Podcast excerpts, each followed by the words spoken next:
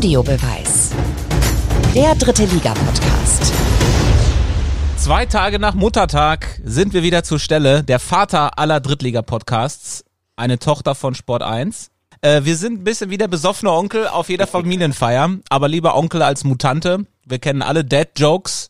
Reden ohne Punkt und Oma. Denn äh, gerade jetzt im spannenden Saisonfinale braucht die Drittliga-Familie ja ein ganz starkes Neffenkostüm. Alle sind sie wieder da. Markus Höhner, Thomas Wagner, äh, auch zärtlich genannt die Gebrüder Grimmig. Außerdem Yannick Barkic und Tobi Schäfer, auch Teil von dieser Sohn-Konferenz. Oh Gott, ey. ey. Du bist ein ganz kranker Mensch, Tobi, ganz ehrlich. Geil. Tick, Trick und Track haben noch gefehlt. Wir haben nur ein großes Problem heute. Herzlich willkommen erstmal in die Runde.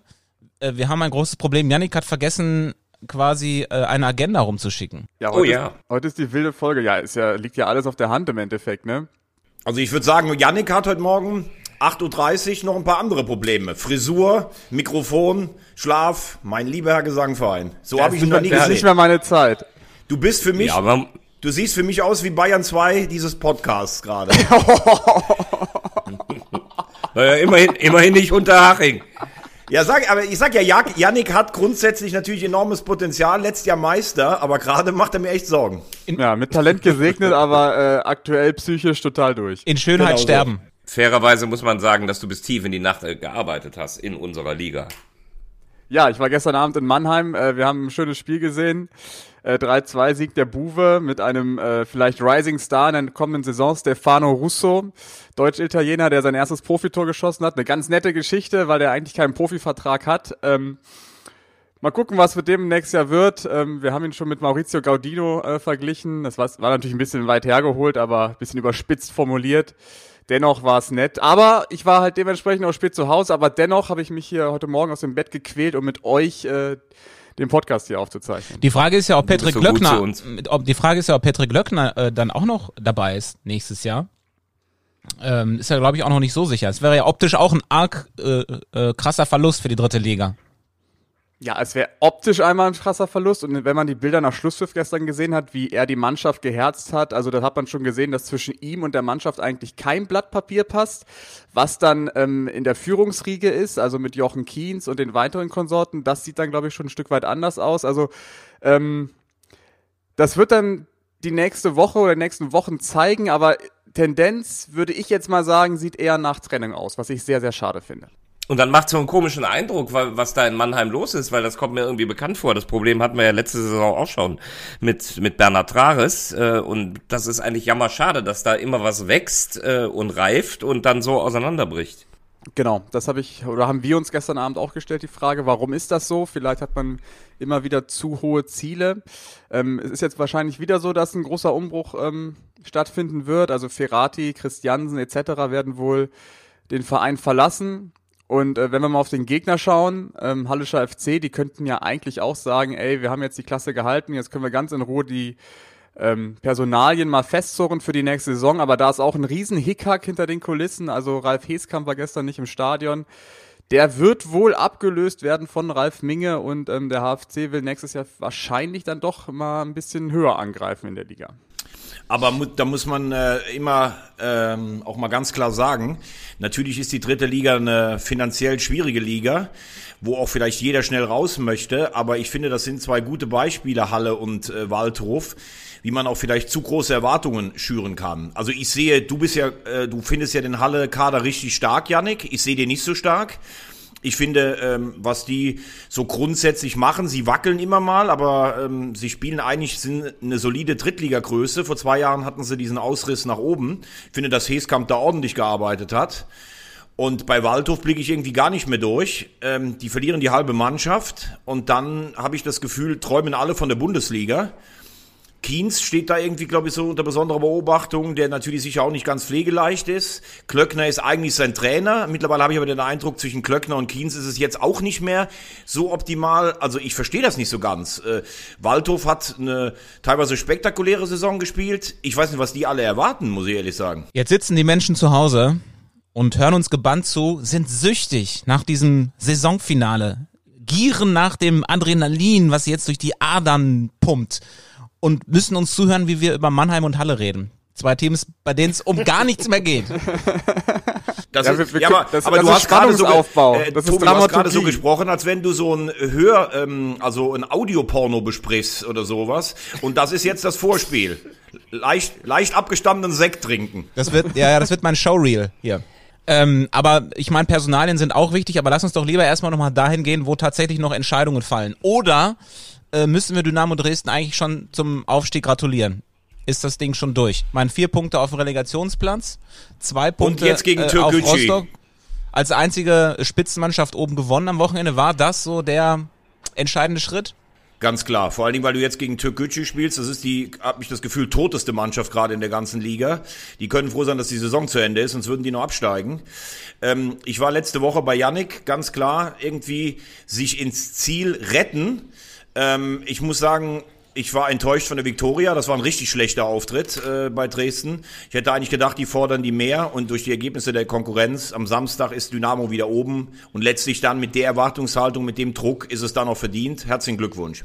Ja, kann ich mich nur dranhängen. Das ist auch relativ simpel. Türkgücü hängt ja völlig durch und wenn du vier Punkte Luft hast, dann dürfte das nächstes Wochenende passieren. Ähm, Victoria haben, haben viele Leute gesagt, dass die so irgendwie durch sind mit der Saison und ähm, das wird die Konkurrenz im Abstiegskampf nicht freuen, weil die nächste Woche gegen Kaiserslautern spielen, beziehungsweise am Samstag. Und da setzen, glaube ich, einige darauf, dass sie dann wieder Kante zeigen. Ich bin auch dabei, dass äh, das Dynamo das jetzt fix machen wird. Am Samstag spielen die, glaube ich. Ähm, ist natürlich eine absolute Genugtuung auch für Alexander Schmidt, dass der jetzt gegen Türkgücü dann den Aufstieg feiern kann mit Dynamo, um es seinem Ex-Verein nochmal so richtig zu zeigen. Ich glaube, der brennt richtig auf die Partie. Und ähm, ja, was ich jetzt irgendwie mit Blick auf die Tabelle mal gesehen habe, es ist ja jetzt ein gefährlicher Trend. Ähm, wenn Dresden jetzt aufsteigt, dann ähm, sieht man ja, dass ein Zweitliga-Absteiger es dann doch schaffen kann, direkt wieder hochzugehen. Das hat ja letztmals erst äh, der MSV Duisburg geschafft 2017. Und wenn man mal in die zweite Liga blickt, äh, da kommen ja mit Würzburg und wahrscheinlich Braunschweig die beiden Vereine wieder runter, die letztes Jahr erst aufgestiegen sind. Das heißt, die Liga nach oben ist auch so ein Stück weit abgeschlossen. Also man sieht jetzt schon so den Trend, dass ähm, es nicht mehr so einfach ist, dass sich Drittligisten in der zweiten Liga etablieren können, beziehungsweise dass die Zweitligisten, die absteigen, relativ schnell wieder hochkommen. Also ähm, das, was in der Bundesliga schon eingetreten ist, das ähm, kommt jetzt auch so langsam in die dritte Liga. Also so ist zumindest in diesem Jahr mein Gefühl. Sehr interessant, lieber Yannick, aber falls wir noch Leute haben, die aus dem letzten Jahr übrig geblieben sind, warum bist du dir sicher, dass Braunschweig runterkommt? Ich meine, die haben, die sind Drittletzter und spielen jetzt zu Hause gegen Würzburg. Also da finde ich, sind die Klassenerhaltschancen noch absolut intakt. Ja, aber das, das sagt ja schon alles. Das sind ja nur die Klassenerhaltschancen, aber die könnten ja zum Beispiel auch wie vor wenigen Jahren auch Darmstadt oder Paderborn schon ein bisschen weiter sein. Ja, aber wer Antwerpen entlässt, der hat auch nichts Besseres verdient als Abstiegskampf. Ich sag nix. Wir kommen ja gleich noch zu ihm. Also Fakt ist, Dynamo steigt am Samstag auf und ähm, haben sie dann am Ende der Saison auch verdient geschafft. Und äh, Rostock muss es ja eigentlich auch jetzt nur noch ins Ziel bringen. Da spielen auch noch gegen Lübeck und gegen Haching, glaube ich, oder? Ich weiß es nicht genau. Zwei Ja, wobei, da muss man äh, ehrlich sagen, lieber Tobi, ähm, Yannick und ich waren ja zusammen in Meppen. Also Lübeck äh, darfst du jetzt nicht unterschätzen. Klar, jetzt kommt die Frage, jetzt haben sie wieder was zu verlieren, aber auch unter Haching. Ich habe das Gefühl, dass bei Hansa gerade die Nerven nicht so richtig mitmachen. Die äh, schienen die ganze Zeit am stabilsten zu sein. Und jetzt zittern sie sich wirklich so ins, äh, ins Ziel. Also, die haben auch ein schlechteres Torverhältnis als zum Beispiel die Löwen. Um sicher zu gehen, solltest du zweimal gewinnen. Und unter Haching, das ist so eine tricky Aufgabe jetzt am, am, Wochenende. Ja, zumal die haben so irgendwie so die, die Leichtigkeit des, äh, es ist alles zu spät, äh, weil das hätte ich nicht gedacht, dass die gegen die Bayern dann nochmal äh, voll dagegen halten. Äh, und die wollen sich jetzt hier offensichtlich anständig verabschieden und deswegen ist das kein Spaziergang, glaube ich, am Samstag. Aber das Schöne ist ja, dass wir am letzten Spieltag auf jeden Fall, also höchstwahrscheinlich dieses Endspiel haben zwischen äh, Ingolstadt und den Löwen. Äh, darauf freue ich mich schon sehr. Das können wir nur dann nicht haben, lieber Yannick, wenn, Wenn die Löwen am Wochenende gewinnen und Ingolstadt verliert. weil dann die Tordifferenz von knapp 20 nicht mehr aufzuholen ist. So sieht's aus. Gut, Yannick, bist ja doch wach.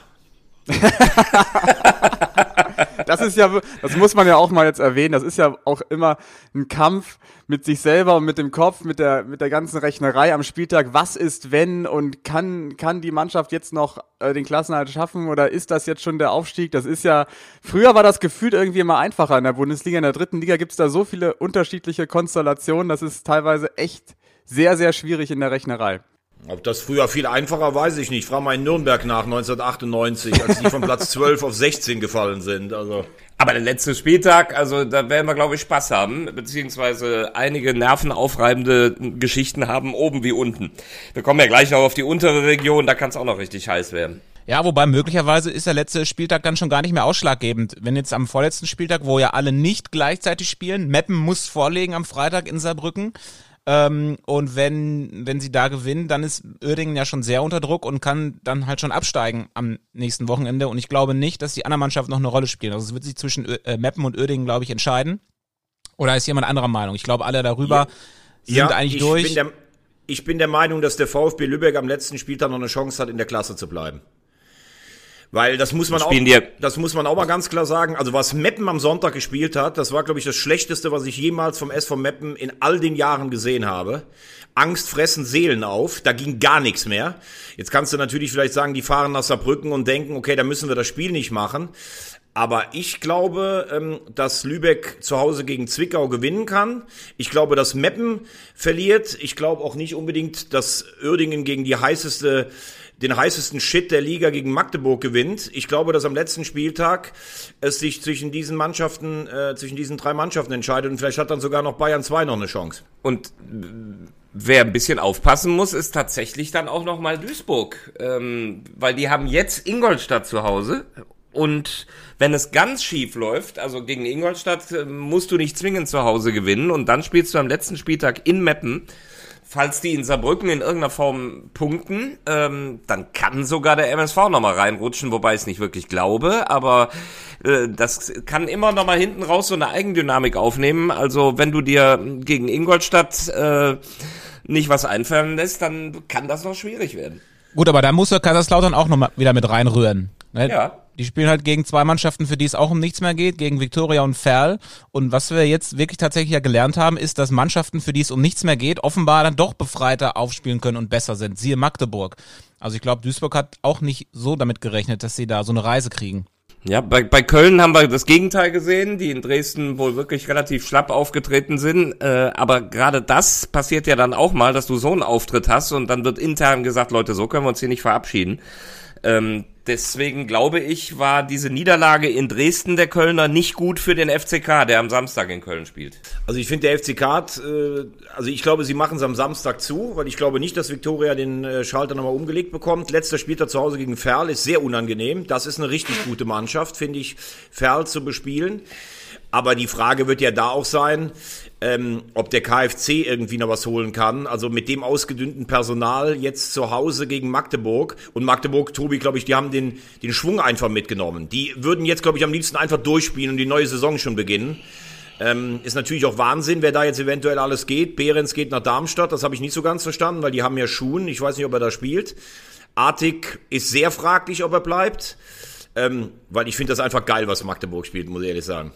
Ich finde, bei Magdeburg ist es ähm, bei aller Freude, dass sie es jetzt dann doch geschafft haben, ist es fast schon wieder ärgerlich, ähm, dass es so läuft, wie es läuft. Weil sind sie schon Achter mit 50 Punkten und irgendwie äh, drei Spiele mehr gewonnen und sie, äh, sie hätten irgendwie jetzt noch Chancen auf den Aufstieg. Aber das kann ja nur bedeuten, dass im nächsten Jahr möglicherweise dann das das Ziel ist. Ja, gefühlt, ja gefühlt ist das so, Tobi, aber das sind 15 Punkte auf Platz 3. Äh, ich empfinde es auch so, habe genauso überlegt, aber da ist schon noch eine, eine Lücke. Ja, aber bei Tobi gibt's für einen Sieg fünf Punkte. Ne, ich habe doch gesagt, ich habe doch gesagt, hätten sie jetzt dreimal mehr gewonnen im Laufe der Saison, wären sie jetzt hier oben noch mit dran. Oder viermal mehr, keine Ahnung. Ja, oder, oder, fünf, oder fünfmal mehr. mehr. Ja, ist okay, ist doch egal. Wenn sie alles gewonnen hätten, wären sie übrigens Erster. Habe ich, hab ich, hab ich ausgerechnet. Nee. Ja, stimmt, du hast vollkommen recht, weil dann hätten sie ja einmal gegen den zweiten auf jeden Fall schon gespielt. Also ich denke, ich werde das am Samstag in meinen Kommentar bei Uerdingen Magdeburg integrieren. Was wäre, wenn sie hatten es der Aufstieg war zum Greifen nah. Aber interessant ist wirklich, Tobi, weil du es äh, angesprochen hast. Also wenn du in Meppen am Spielfeldrand gesessen hast am Sonntag, dann war ganz klar, Lübeck ist eigentlich durch. Äh, nach unten, äh, Meppen, alle erwarten, dass du das Spiel gewinnst. Und ich glaube, die sitzen jetzt alle zu Hause und beißen sich in den Arsch. Aber es war nicht so, dass sie nicht wollten. Sie konnten irgendwie nicht. Sie sind in keinen Zweikampf gekommen, keine Selbstverständlichkeit. Das war so erschreckend schlecht, was Meppen gespielt hat. Also um die muss man sich echt ganz, ganz große Sorgen machen. Ja, wir waren selber alle erschrocken auf dem Ü-Wagen. Äh, dass, äh, dass Lübeck auf einmal das Tor geschossen hat. Ich, also wir, sind- wir sind ja alle davon ausgegangen, dass ähm, Lübeck an diesem Tag absteigt und nicht gewinnt, aber äh, mit, mit so einem Verlauf des Spiels hätte ich überhaupt nicht gerechnet. Und jetzt will ich nochmal auf den, auf den Spielplan zu sprechen kommen. Ist ja schon ungewöhnlich, dass am vorletzten Spieltag nicht alle parallel spielen, weil das ist ja ein großer Vorteil für Meppen und ein riesen Nachteil für Lübeck, die ja erst am Montag spielen. Heißt, Lübeck könnte ja am Wochenende absteigen, ohne etwas zu tun, äh, äh, gemacht zu haben. Meppen hat ja den großen Vorteil, wenn die am Freitagabend gewinnen, können da vorlegen, was ich immer als Vorteil empfinde, ähm, ist Lübeck ab abgestiegen. Das Ja. wäre ja bei einer Konstellation, wo alle parallel spielen, äh, was ganz anderes, weil dann könntest du mit einer frühen Führung ähm, Lübeck, könnte man die anderen unter Druck setzen. Das ist dieses Wochenende nicht gegeben. Hast du vollkommen recht, aber trotzdem kann es ja auch ganz anders laufen. Kann ja auch sein, dass Meppen Genau. eine schöne Naht in Saarbrücken bekommt beim letzten Heimspiel von Kwasniok äh, und die anderen am Samstag auch und dass dann Lübeck in Anführungszeichen endlich mal aus Sicht der VfB-Fans diese Chance dann nutzt, wenn die anderen eine Vorlage geben. Also ich sehe, ich weiß, was du meinst, aber in der Form, wie die jetzt unten alle sind, denke ich, dass Lübeck nicht unbedingt schon abgestiegen ist am Montag. Obwohl ich jetzt äh, unter der Woche beim Spiel gegen Wiesbaden in Lübeck war und das war schon, äh, das war genauso erschreckend, wie ihr ähm, Meppen gesehen habt. Ähm, da war also auch wirklich gar nichts. Zumal bei Wiesbaden es auch um nichts ging und äh, das meinte ich, das war jetzt auch so ein Beweis für eine Mannschaft, die, ähm, die dann richtig befreit aufspielen konnte. Und da waren sich eigentlich alle schon einig, oh nee, auch wenn es rechnerisch noch drin ist, das wird ganz schwer. Und äh, man zerwirft sich ja auch gerade so ein bisschen da in Lübeck mit den mit diesen mit dieser Geschichte, dass ähm, dass dem Landal gesagt wurde, er muss gehen, wenn sie absteigen, dass 16 Spielern gesagt wurde oder dass feststeht, dass 16 Spieler gehen müssen äh, in jedem Fall, ob sie drin bleiben oder nicht. Das bringt natürlich äh, unnötig ganz viel Unruhe rein und dass sie dann jetzt doch noch mal gewonnen haben in Meppen lag wahrscheinlich wirklich eher an Meppen als an Lübeck. Ne, ich glaube, es lag eher daran, du hast nichts mehr zu verlieren und du nutzt das Ganze dann. Ähm, bin ich bei dir mit der Unruhe? Du bist aufgestiegen, du konntest das gar nicht nutzen. Ich glaube, bei drei Spielen durften ein paar Zuschauer dazu kommen. Ähm, du fällst so ein bisschen ins Bodenlose. Die Regionalliga Nord hat nächstes Jahr keinen Aufsteiger. Du weißt noch gar nicht, wann da angepfiffen wird. Die Fernsehgelder sind verschwindend gering. Das ist schon eine schwierige Situation, muss man ganz ehrlich sagen. In ähm, in Lübeck. Dazu kommt emotional noch äh, entge dazu, der Erzfeind Holstein Kiel steigt in die Bundesliga auf. Also Lübeck-Fan zu sein, ist dieses Jahr nicht so einfach. Werbung Anfang. Werbung Ende. So, jetzt möchte ich aber wissen, was hat denn Marco Antwerpen oder wie hat er gewirkt am Samstag, als ihr beide da wart auf dem Betzenberg? Ach, das soll doch Veggie sagen. Er hatte doch die Gelegenheit, persönlich mit ihm zu sprechen. Aus nächster Nähe. Also ich, ich stand oben, er kam zu mir und sagt, ach, wenn du da bist, da kann ja eh nichts schief gehen, weil ich glaube, ich habe echt eine gute Bilanz bei Spielen, ähm, die, äh, die er hat. Ja, er, er wirkte ziemlich locker, muss ich sagen, vom Spiel. Äh, also so Anspannung gar nicht so. Interessant war, dass ich ihn gefragt habe, ähm, haben Sie Ihre Mannschaft eigentlich auch darauf vorbereitet, dass sie mal in, in Rückstand geraten kann? Weil das finde ich immer interessant bei solchen Spielen, ne, wo du ja eigentlich darauf ausgerichtet bist, einen entscheidenden Schritt zu gehen. Und dann liegst du halt zurück. Und dann sagte er zu mir, ne, über sowas sprechen wir gar nicht. Das sind nur negative Gedanken. Ich kenne aber auch Trainer, die sagen, hey, spielt euren Plan zu Ende. Das kann immer mal passieren. Abgefälschter Freistoß oder sowas, ne? Ähm, ja, er hat äh, tatsächlich das, äh, worüber wir ja schon oft geredet haben, dieses Selbstvertrauen, dieses Emotionale, das hat er auch vorne reingepackt. Äh, also alles gut. Und äh, das war ein Riesenschritt Richtung Klassenerhalt. Er wird sie retten. Dann würde ich sagen, Mission erfüllt. Ich will mich jetzt nicht in Begeisterungsstürme reinsteigern, weil ich finde, mit der Mannschaft musst du auch die Klasse halten, aber da sind ja zwei andere vorher auch so ein bisschen dran gescheitert oder zumindest beim Versuch. Also deshalb bekommt Marco Antwerpen für sein Wirken in Kaiserslautern von mir die Note 2 minus. Ich fand das schon stark reagiert. Dann kriegst du wieder so ein Tor, wo sie in den letzten Wochen Absolut. oft, oft ähm, ja dann irgendwie drüber äh, lamentiert haben, weil das war jetzt ein Tor, was zumindest mal diskutabel ist. Ich bin mir bis heute nicht sicher, ob man da was abpfeifen muss oder nicht. Wie habt denn ihr das bewertet? Weil ich habe ich hab das, äh, ihr habt das ja für Magenta gemacht, ich habe für den WDR das Spiel äh, übertragen und ähm, ja, wir haben gedacht, wir, wir müssen jetzt irgendwie den ganzen Tag über dieses Tor streiten. Zum Glück hat der FCK das dann ja irgendwie relativ deutlich in die andere Richtung gedreht, aber wie habt denn ihr das Tor beurteilt? Musste man da irgendwas abpfeifen? Also vielleicht das Handspiel von Wagner? Genau. Die, ja, die Regel, die Regel hat sich, äh, das hatte ich bei einem Pokalspiel für Sport 1 und da hatte ich die Regel noch nicht drauf. Äh, da habe ich das falsch bewertet. Ähm, mittlerweile ist es mir klar, wenn ein Handkontakt äh, bei der Entstehung eines Tores äh, in irgendeiner Form stattfindet, äh, losgelöst ob Absicht oder nicht, wenn eine Berührung der Hand oder des Armes Teil des Tores ist, dann ist dieses Tor abzuerkennen. Und das war also dann hier bei Wagner der Fall. Ähm, das heißt, du brauchst gar nicht die reguläre Diskussion über Absicht oder nicht führen. Dieses Tor hätte nicht zählen dürfen. Und ähm, ich, also bei mir kriegt Antwerpen logischerweise eine bessere Note. Äh, auch, auch keine, auch keine Eins, weil, weil es ja schon holprig und schwierig war, aber eine so verkorkste Saison äh, jetzt wahrscheinlich doch noch so zu retten, das bekommt bei mir auf jeden Fall eine 2 plus.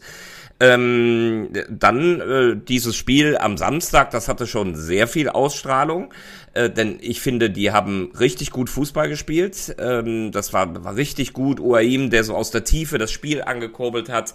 Äh, ein, ein Herrscher, der alle verrückt gemacht hat. Das war wirklich schon spektakulär. Also der hat den äh, Tag seines Lebens äh, da gespielt, bekommt, wie ich gerade sehe, bei den Kollegen vom Kicker auch die Note 1,0. Da kriegt er die von mir auch noch. Äh, ein Tor, zwei Assists, überragende Spielzüge, vor allem über die rechte Seite, mh, vor allem über Herrscher. Also ich fand das schon äh, richtig, richtig gut und nur haben wir natürlich auch gelernt, das sind und bleiben dann doch immer Momentaufnahmen. Den Schwung musst du jetzt erstmal nach Köln mit rübernehmen äh, und wenn ihnen das gelingt, dann werden sie sich da retten. Also von mir bekommt Marco Antwerpen eine glatte 2, dann sind wir ja pari sozusagen. Ähm, ja, man muss schon, also sportlich gesehen ist es einfach ähm, schon beeindruckend, wie Marco Antwerpen diese Mannschaft äh, wieder in die Spur bekommen hat. Ich bin aber auch bei Veggie, dass man das mit dem Kader eigentlich schaffen muss, weil man auch noch relativ viele Spiele zu spielen hatte. Ähm, ich habe ja eben schon gesagt, ähm, der FCK wird es am Samstag aus eigener Hand schaffen. Die werden in Köln gewinnen. Äh, und dann würde ich dem FCK vorschlagen, ganz schnell, äh, ganz schnell den Mantel des Schweigens über diese Saison ähm, zu legen, weil Fakt ist ja auch, und das darf man nicht vergessen, dass man dann doch ähm, einen großen finanziellen Vorteil hatte mit dieser Insolvenzgeschichte. Jetzt auch am Beispiel Philipp Hercher mal festgemacht. Das ist ein Spieler, den hat man damals aus Groß Asbach geholt für, ähm, weiß ich nicht, 150.000 Euro, glaube ich. Und diese Ablösesumme floss ja auch in diese Insolvenzmasse. Groß Asbach hat davon nur einen Bruchteil gesehen. Das gehört ja auch zum, äh, zur Wahrheit. Ähm, und da hat man dann schon auch einfach die Konkurrenz geschwächt. Also dieser Schandfleck wird leider dann auch über dem FCK äh, bei diesem Klassenhalt schweben. Das darf man halt nicht vergessen. Das ist ein sehr interessanter Punkt, den ich auch äh, finde. Also ich bin gebürtiger Rheinland-Pfälzer. Ich freue mich sehr, dass Lautern drin bleibt. Die müssen auch wieder hochkommen, irgendwo zweite Liga oder erste Liga, hoffe ich. Ähm, ich find's geil, dass dieser, äh, äh dieser Standort nicht äh, verschwindet, aber das möchte ich nochmal unterstreichen, was du sagst, Yannick. Äh, wenn du 150.000 Ablöse hast als Groß Asbach für Herrscher und bekommst davon 4%, das sind 6.000 äh, Euro, glaube ich. Das ist eine Unverschämtheit, dass äh, bei Insolvenz, wegen mir ist das in so einer schwierigen äh, Saison, kannst du das machen. Wenn du dich mit Gläubigern einigst, die außerhalb des Fußballs sind, aber du kaufst potenzielle Konkurrenten Spieler weg und zahlst die noch nicht mal und das wird nicht bestraft. Das ist einfach bodenlos. Da könnte ich mich wirklich drüber aufregen. Und Groß Asbach bleibt jetzt in der Regionalliga, weil die nur zwei Absteiger haben, aber die wären vielleicht sogar nochmal durchgereicht worden und das kann überhaupt nicht sein. Da muss der DFB dringend mal seine eigenen Regeln überarbeiten. Du kannst ja irgendwas mit Insolvenzschnitt machen, wegen mir auch in so einer angespannten Situation, aber Mitbewerber, die dürfen dadurch ja nicht geschädigt werden. Das ist der wirtschaftliche Teil, da habt ihr beide natürlich komplett recht, haben wir vor ein paar Wochen auch schon mal drüber gesprochen. Äh, und was wir ja auch schon angerissen haben, jetzt kommt ja nochmal die Punktegeschichte dazu. Die Uerdinger könnten natürlich sowieso dann auch nochmal kotzen, äh, dass sie nämlich drei Punkte abgeben mussten wegen Insolvenz und wären mit diesen drei Punkten äh, tabellarisch vor dem FCK in dieses Spiel gegangen am vergangenen Samstag. Und das wäre natürlich eine andere Ausgangsposition in Gänze. Aber das kommt dann also auch noch dazu. Da wobei das andere fast tatsächlich äh, noch fieser ist. Da, da hast du äh, auch vollkommen recht, wobei da muss man sich natürlich die Frage stellen, es war ja bekannt, dass es diese Lücke im, im Statut gab, warum Uerdingen das dann nicht früher gemacht hat und wenn man jetzt hört, was da teilweise für Hilfen auch in den Club geflossen sind und die zahlen ja teilweise ihre Schulden auch nicht, also da muss ich ganz ehrlich sagen, hält sich mein Mitleid mit Uerdingen auch in engen Grenzen, obwohl du natürlich recht hast, dass es ein Unterschied ist. Eins noch zum FCK, ich finde ein ganz großer Anteil am Klassenerhalt hat der Rasen, der kriegt von mir eine 1,0. Das war der Schandfleck der Liga. Das war der schlechteste Platz überhaupt. Und das ist jetzt ein Teppich. Da kannst du jetzt auch echt anders Fußball spielen. Also gerade noch rechtzeitig haben sie den, haben sie den Rasen ausgewechselt. Und was auch beeindruckend war in Lautern, ich bin mit dem Zug gefahren, den, den Berg Nuff gelaufen, was da am Samstag los war, auch von, von Leuten, also alle mit Corona-Abstand, aber mit, mit Transparenten, mit Plakaten. Ich weiß jetzt bis jetzt nicht, ob sie Markus Höhner oder die Mannschaft gefeiert haben, weil der kam verdächtigste spät. Aber ähm, das war schon mal wieder so ein Gefühl, wie ich das früher hatte, in den glorreichen 90ern, wenn du samstags nach Lautern gefahren bist, wie diese Stadt geflirrt und geflimmert und äh, ja geatmet hat Fußball. Das hatte so am Samstag ein bisschen was davon. War schon beeindruckend. Gehst du dann eigentlich außenrum die Straße oder gehst du durch den Wohnblock durch? Ich gehe durch den Wohnblock durch. Lass mich Ah, da ein ja. bisschen feiern. Autogrammkarten und sowas. Also das gehört ja einfach dazu. Ja, Du verteilst Autogrammkarten, wenn die Markus Höhner rufen. Ja, Das natürlich. war auch albern. In deinem Windschatten fahre ich gut mit. Mein Zug ist übrigens liegen geblieben in Siegburg, deswegen war ich zu spät. Äh, was erstaunlich ist, das wollen wir natürlich auch noch ergänzen, dass der FCK sich zu retten scheint, obwohl Kleinsorge schon länger verletzt fehlt, ne? Weil das musst du dann erstmal schaffen. Einer der drei, vier Unterschiedsspieler in dieser Liga. Ja, eine ne Säule. Was mir Antwerpen übrigens nach dem Sieg in Mannheim, seinem ersten Spiel, definitiv bestätigt hat. Das ist überraschend, dass du in deiner Argumentation mit so einzelnen Spielen kommst, lieber Markus. Ich muss aber immer wieder zurückdenken, wie ich mir das gedacht habe oder warum ich ihn da so positiv gesehen habe. Du hast Elias Huth jetzt als Gast gehabt, ne? Der war übrigens, Äh, der war der- echt sehr eloquent, Ja. muss ich sagen. Total, sehr sympathisch und sehr eloquent. So, und den habe ich ja als Torschützenkönig ähm, ähm, geplant für diese Saison, was jetzt knapp nicht ganz geklappt hat. Ähm, für alle Außenstehenden, der Kollege Wagner ist natürlich dann so heiß wie Frittenfett, dass er in der Halbzeit dann den Herrn Huth auch genau darauf anspricht. Hier ist einer im Stadion, der dich als Torschützenkönig getippt Ich habe aber hat. keinen Namen genannt. Ähm, nee, aber im Übrigen stehe ich natürlich dazu. Aber das habe ich mir schon gedacht, dass der Futter bekommt von Ritter, von Kleinsorge, die ja nun Spieler sind, die einen Stoßstürmer gut einsetzen könnten im Normalfall. Also ich hatte einen konkreten Plan, den es dann so nicht gab. Das gebe ich ja zu. Ein Tor hat er geschossen, Elias Huth. Ja, ich weiß. Aber auch mal Vor ein paar Glück, Wochen. Ich dachte, jetzt kommt er. Jetzt kommt er. aber auch mal Glückwunsch ne, an die Mannschaften, die es äh, die's jetzt schon geschafft haben. Also auch immer wieder für mich beeindruckend, wie Zwickau das macht, muss ich ganz ehrlich sagen. Äh, ganz, un ganz unruhige Saison dieses Jahr. Joe gefühlt drei oder vier Endspiele gehabt. Ne? Äh, sind wirklich unangenehm, auch jetzt wieder in Rostock zu, zu bespielen. Finde, man kann sie aber auch nicht, nicht mehr nur auf dieses Zerstören und defensiv reduzieren. Die spielen auch teilweise einen ganz ordentlichen Ball. Ähm, Magdeburg haben wir gesagt, also das ist ja, da, da ist man ja hingerissen, wenn man die im Moment Fußball spielen sieht. Und das freut mich wirklich, nicht nur, weil ich Titz äh, persönlich mag, sondern einfach auch, dass so eine Art Fußballspielen belohnt wird. Einfach mal völlig gegen alle Regeln, von wegen hinten dicht machen, kämpfen und so. Wir spielen einfach Fußball. Verlierst die ersten drei Spiele, wo alle denken, ey, die sind wahnsinnig, was die da machen. Und dann holst du, glaube ich, aus zehn Spielen 26 Punkte am Stück. Unfassbar. Vergiss den SC Verl nicht, ne? Also Ja, auch super. als als äh, kleines gallisches Dorf und das muss man ja mal wirklich mal sagen, die spielen mit absoluten No-Name-Spielern und auch in der nächsten Saison, das, was die jetzt schon verpflichtet haben, das sind Spieler aus der aus der vierten Liga, beziehungsweise wahrscheinlich äh, Akono von, von Lübeck. Ähm, die fahren die Philosophie genauso weiter. Und dann liegen die am Freitagabend bei Türkgücü 0-1 zurück und die, wir sind in einer Phase der Saison, wo du wirklich nicht mehr jeden Meter bis zum Ende gehst, aber dann drehen die das Spiel trotzdem noch, weil die einfach Bock haben auf die Liga und äh, Spaß haben wollen. Und das nötigt mir wirklich allergrößten Respekt ab, was da in Pferd passiert. Jetzt sieht's ja leider so aus, dass sie nächstes Jahr nach Lotte umziehen müssen. Das macht den Verein natürlich dann ein Stück weit unsympathischer, weil mit Lotte stehen wir ja alle auf Kriegsfuß. Was, was ist das eigentlich? Ist Lotte so eine Briefkastenfirma? Ich miet mal mein Stadion oder was? Das ist ja Wahnsinn. Da darf ja jeder. Das ist die, das ist die, äh, wie nennt man das nochmal? Die leichte Dame der dritten Liga, Lotte. Ja, die, die, die finanzieren sich über die Stadionvermietung. Ja, Manfred, Manfred Wilke hat da irgendwie sein Zweitgeschäft eröffnet. Der könnte noch ein Stadion dahin bauen. Da würden wahrscheinlich auch viele, viele Drittligisten hinziehen. Was wäre denn eigentlich äh, äh, im Falle, dass Uerdingen es doch schafft? Die wollen ja eigentlich auch in Lotte spielen. Das geht doch dann aber, glaube ich, nicht. Oder es können ja nicht der, der Heimverein und noch zwei Gastvereine da ihre Heimspiele austragen. Nee, aber das ist ja eh verboten und ich glaube, Lotte und Uerdingen, die haben, also es ist schon klar, dass die da nicht spielen. Ich glaube, Lotte hat auch kein Interesse, das weiter zu verlängern. Uerdingen spielt dann in Ferl. Stadion tauscht. Aber, aber ihr habt es angesprochen, ich finde auch, äh, Ferl und Magdeburg, Ferl ist für mich aber eher noch die Geschichte der Hinrunde, äh, wie die da durchmarschiert sind, sich dann äh, allerdings in der, in der Rückrunde da auch weiter stabil gehalten haben und Magdeburg ist wirklich der nackte Irrsinn.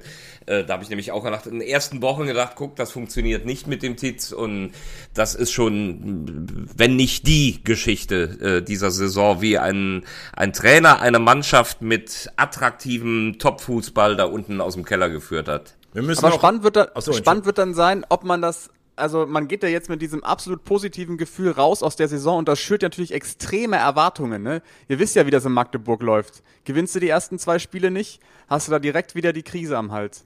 Aber trotzdem, äh, Janik, musst du sagen, Druck hast du in Magdeburg ja eigentlich immer. Und äh, ich glaube und befürchte, dass die Mannschaft schon ein paar Schlüsselspieler verlieren wird. Da haben wir ja schon zu Beginn gerade drüber geredet. Ich weiß auch nicht, wie lange so ein Zauber anhält, weil irgendwann hat sich ein Trainer vielleicht auch mit all seinen Dingen auch dann irgendwann, auch nach anderthalb Jahren im modernen Fußball abgenutzt. Aber mit dieser Idee, Fußball zu spielen, äh, da muss ich schon ganz ehrlich sagen, das ist auch so erfrischend, weil ich kann im modernen Fußball, ich kann es nicht mehr hören. Wir müssen in die Umschaltmomente kommen. Gegenpressing. Ja, Leute, Fußball spielen heißt immer noch, spielt doch Fußball, wenn ihr es könnt. Und deshalb gönne ich Magdeburg alles Gute in der nächsten Saison, weil mir das einfach gefällt. Ich kann diesen Mist mit, Oh, 8 Sekunden Regel vom gegnerischen Tor, nie den Ball haben, verwirrendes Chaos. Ich spiele den Ball extra zum Gegner, damit ich ihn attackieren kann. Das ist doch kein Fußball. Tut mir leid. Ja, Jetzt habt ihr den Becky verärgert, das habt ihr jetzt davon. Jetzt warten wir alle ganz spannend darauf, dass Tobi sagt, nun, Die heiligen kommen wir, Worte spricht. kommen wir doch zum Quiz. Ja, sollen wir es schon machen? Ich, ich wäre bereit, aber ähm, gibt es nicht noch andere spannende Dinge in der Liga? Es ist natürlich auch der Zeitpunkt gekommen, wo man vielleicht nochmal wieder links und rechts auf die Landespokale gucken sollte.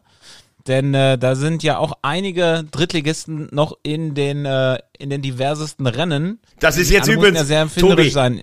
Tobi, das ist so geil von dir, weil das ist jetzt wirklich wie in einem abgestandenen Pornofilm, über den wir auch am Anfang geredet haben. Yannick kann schon eigentlich kaum noch, weil er unbedingt zum Quiz will und dann kommt aber von dir nochmal als Klimax, so irgendwie als Latex Uver, kommt der Landespokal. Jetzt ist gleich alles zu spät.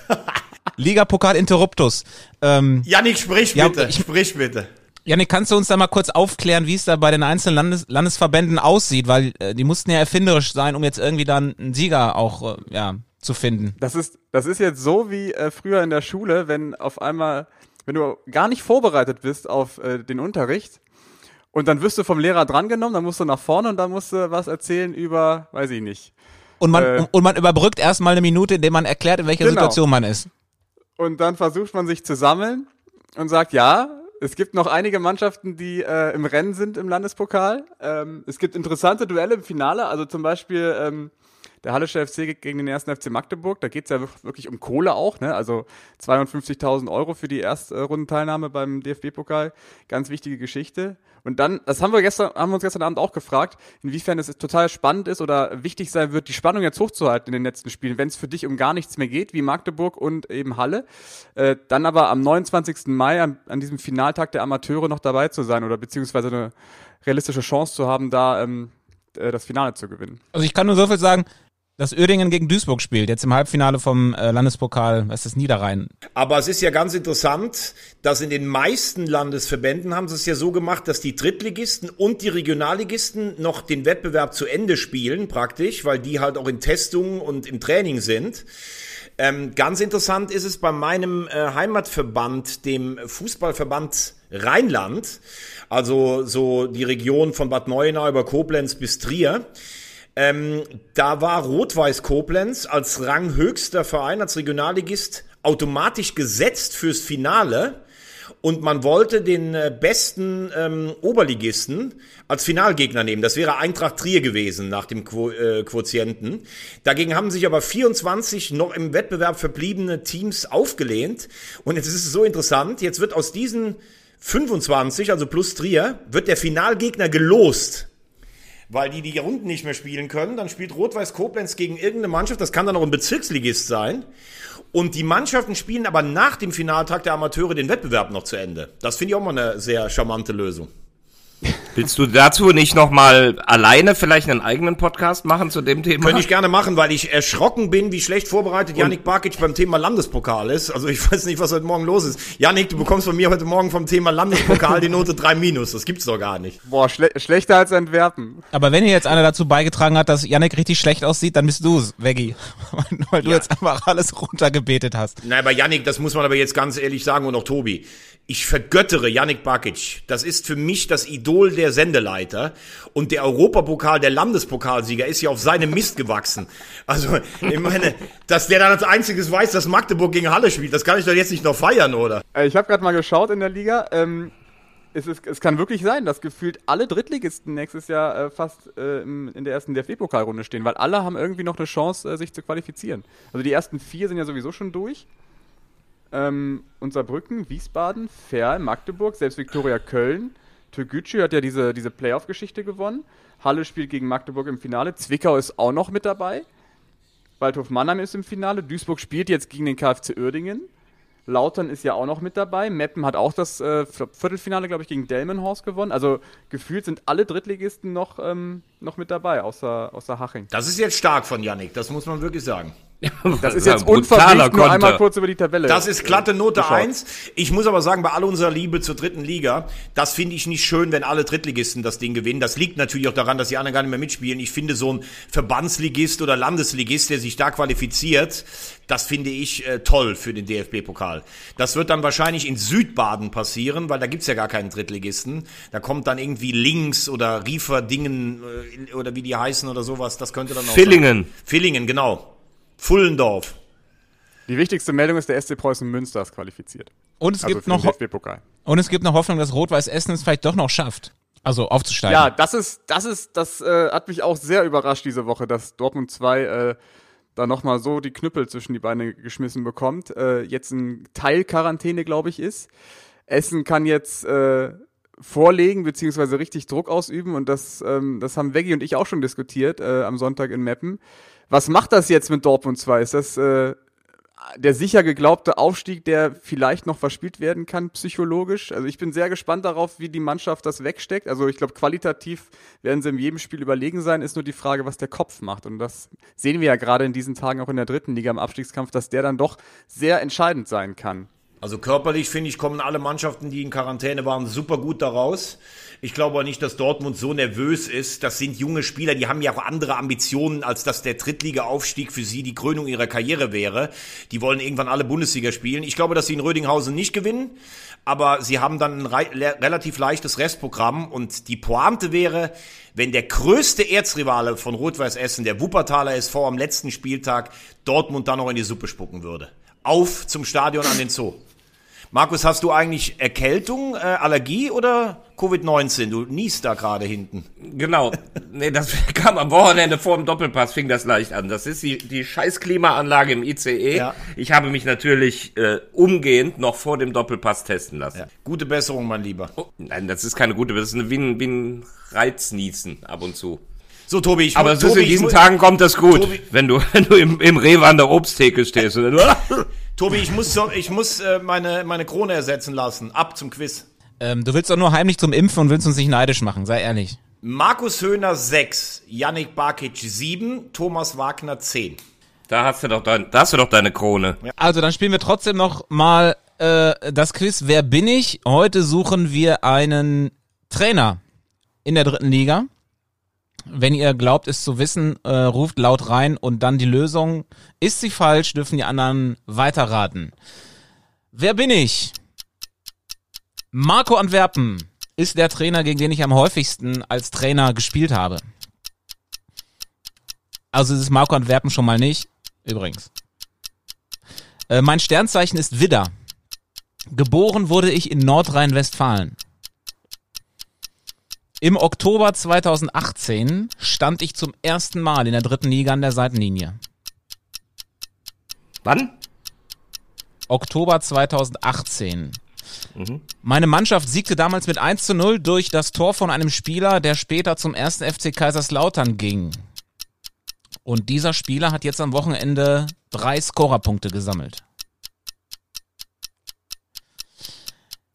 Ich selber bin jetzt auch bei einem anderen Verein. Der Skispringer Andreas Wank kommt aus dieser Stadt, wo ich jetzt Trainer bin. Ich habe mir mal mit Ismail Atalan ein Zimmer geteilt. Stopp. Florian Schnorrenberg, geboren in Siegen und hat mit Atalan den Fußballlehrer gemacht. Genau so sieht's aus. Genau so sieht's aus. Gott, jetzt kriege ich den Druck am letzten Spieltag auch noch, ey. Ja, und die Frage, das, das, das hat Tobi noch vergessen, weil die Frage war ja so schwierig zu lösen, dass es dafür drei Punkte gibt. Aber Entschuldigung, habe ich das jetzt richtig verstanden, Tobi? Er kommt aus derselben Stadt wie Andreas Wank? Nein, er ist da Trainer, wo Andreas Wank herkommt. Ach so, jetzt habe ich das verstanden. Gott, habe ich falsch verstanden. Boah, wird das spannend Deswegen hier. ist er auch manchmal wankelmütig. Boah, wird das spannend hier. Wie ist jetzt nochmal der neue Punktestand? Ich habe eben nicht aufgepasst. Wahnsinn. Yannick Barkic völlig konsterniert. Also, Markus Höhner 7, Yannick Barkic 7, Thomas Wagner 10. Und wir haben inklusive Relegation noch drei Sendungen. Wahnsinn. Ist das spannend? Das heißt, wir können dich beide noch kriegen. Nein, einer kann mich noch kriegen, wenn er alle drei richtig macht. Klugscheißer. Ja, es tut mir leid.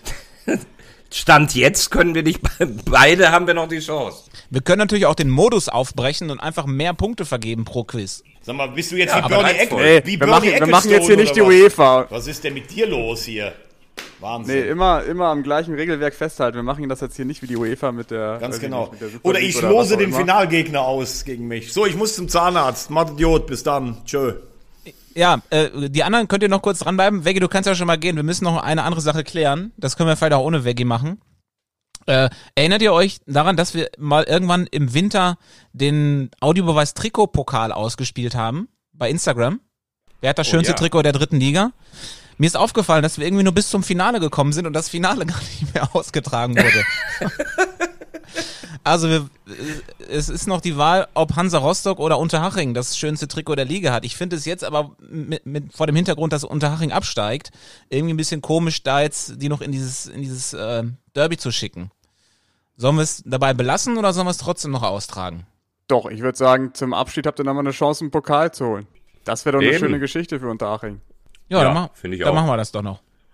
Also wenn ihr dann mitentscheiden wollt, liebe HörerInnen, äh, dann klickt mal auf unseren Instagram-Kanal und äh, wählt, wer denn das schönste Trikot der dritten Liga hat. Und seht auch andere Späße, die wir dort treiben. Jedes Wochenende aufs Neue. So, Und am kommenden Wochenende, da sind wir ja schon beim Thema, sind wir, Veggie ist jetzt tatsächlich schon weg, sind wir drei ja, doch, jetzt machen wir schon äh, Re Redaktionskonferenz oder was für den Samstag. Ah, stimmt ja. Genau. Am Lotterkreuz. Was bin ich froh, dass ich nicht mehr auf dem Dach sitzen muss. Das ist ein Riesenunterschied. Da habe ich die, die schlimmsten Stunden meines Reporterlebens äh, erlebt mit, mit horizontalem Regen und Eishagel und alles Mögliche. Und jetzt sitzt man zumindest ein bisschen geschützt. Aber ich freue mich richtig, Magdeburg mal zu sehen. Bin mal gespannt, ob die wieder so spielen. Auf die freue ich mich auch richtig. Aber ich bin auch, ich gehe ganz fest davon aus, dass der erste FC Magdeburg da ähm, über den KfC hinwegfegen wird. Und dann ist es ja wirklich äh, interessant, weil der KfC Oerdingen hat da nicht ein einziges Spiel in Lotte gewonnen. Von da, und die haben jetzt schon ordentlich Spiele da abgelegt, ne? Sieben, glaube ich. Ich glaube auch, ja. Das, ich glaube, ich habe ich das, ich hab das Spiel gegen Dresden gemacht, deswegen habe ich das im Hinterkopf.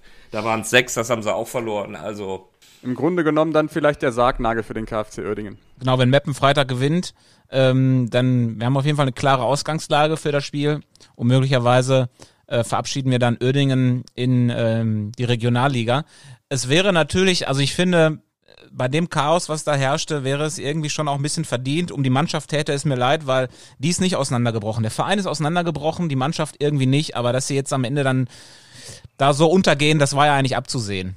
Mir tut's immer leid für die, für die Fans, äh, was du auch so merkst und als Feedback bekommst. Äh, das ist halt ein Verein, in, in dem wirklich, wir haben ja so manches Mal hier auch dann drüber gesprochen, äh, viel Tradition aus zurückliegenden Zeiten, was bei Traditionen häufiger vorkommt, ähm, äh, vorhanden ist. Und da leiden viele Fans sehr mit und das, das finde ich das Traurigste daran. Die Geschichte macht es natürlich rund, wenn, wenn Oerdingen am letzten Spieltag in Mannheim spielt und genau da absteigt, Ja. wo sie damals ähm, hochgekommen sind. Wir werden sehen. Ja. Mein Dozent hat immer gesagt, History in the making. Genau. Insofern, also wir drei dann äh, am Samstag aus Lotte und äh, alles weitere für die Sendung besprechen wir dann hinter den Kulissen. Sehr schön. Dann wünsche ich Sehr euch einen schönen, schönen Restdienstag. Ist ja noch lange. Und äh, wir sehen uns am Samstag in Lotte. Bis Tschüss. dahin. Wiederhören. Tschüss. tschüss. Audiobeweis. Der dritte Liga Podcast.